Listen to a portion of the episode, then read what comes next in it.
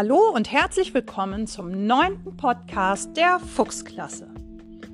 Heute ist Montag, der 20. April 2020 und der erste Schultag nach den Osterferien. Eigentlich würden wir uns heute alle in der Schule wiedersehen, aber das dürfen wir leider noch nicht. Ich hoffe aber, dass ihr richtig schöne Osterferien trotz allem hattet und auch ein bisschen die Sonne genießen konntet und draußen spielen durftet. Die letzte Folge meines Podcasts ist ganz schön lange her. Da habe ich euch noch Rätselfragen gestellt, aber nur Jolene hat mir Lösungen eingesendet. Die erste Frage war, wie heißt Guten Tag auf Japanisch? Arigato, Konnichiwa oder Sayonara? Und die richtige Antwort war natürlich Konnichiwa, denn Arigato heißt Danke und Sayonara heißt Lebewohl. Dann war meine Frage des Tages, wie verständigen sich Bienen? Und die richtige Lösung war, Bienen verständigen sich, indem sie tanzen. Bienen können zwar summen, aber das dient nicht der Verständigung mit ihren Artgenossen. Das Summen entsteht durch den Flügelschlag und je langsamer sich die Flügel bewegen, umso tiefer ist der Summton. Die Kommunikation der Bienen erfolgt aber über ihre Tänze. Bienen laufen tänzelnd durch den Bienenstock und teilen so ihren Artgenossen mit, wo sie geeignetes Futter oder einen neuen Nistplatz für den Schwarm finden. Diese Tänze werden auch als Tanzsprache bezeichnet. Forscher haben bestimmte Tanzfiguren ausgemacht, die immer die gleiche Bedeutung haben. So steht beispielsweise der Schwänzeltanz in Form einer Acht für die Information, dass die Futterstelle weiter als 100 Meter entfernt ist. Na, da hoffe ich ja mal, dass die Bienenklasse nicht sich mit Tänzen verständigt, denn sonst wird Frau Heidmann, glaube ich, wirklich verrückt.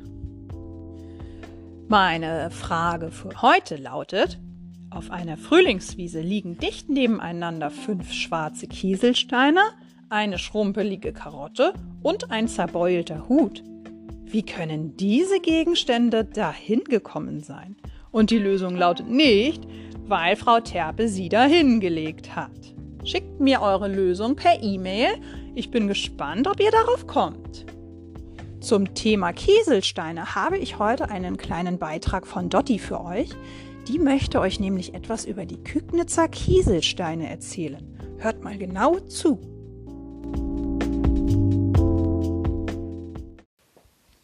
Hallo liebe Frau Terpe, ich wollte dir erklären, wie das mit den Küstensteinen geht. Ähm, man kann welche anmalen, sie im Wald verstecken und dann halt anderen Kindern eine Freude machen.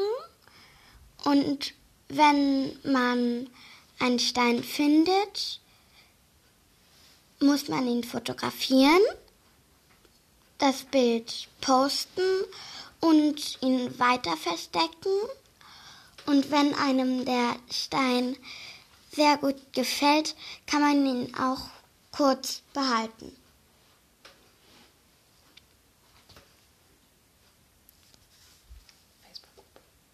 Facebook-Gruppe Küs Kügnitzer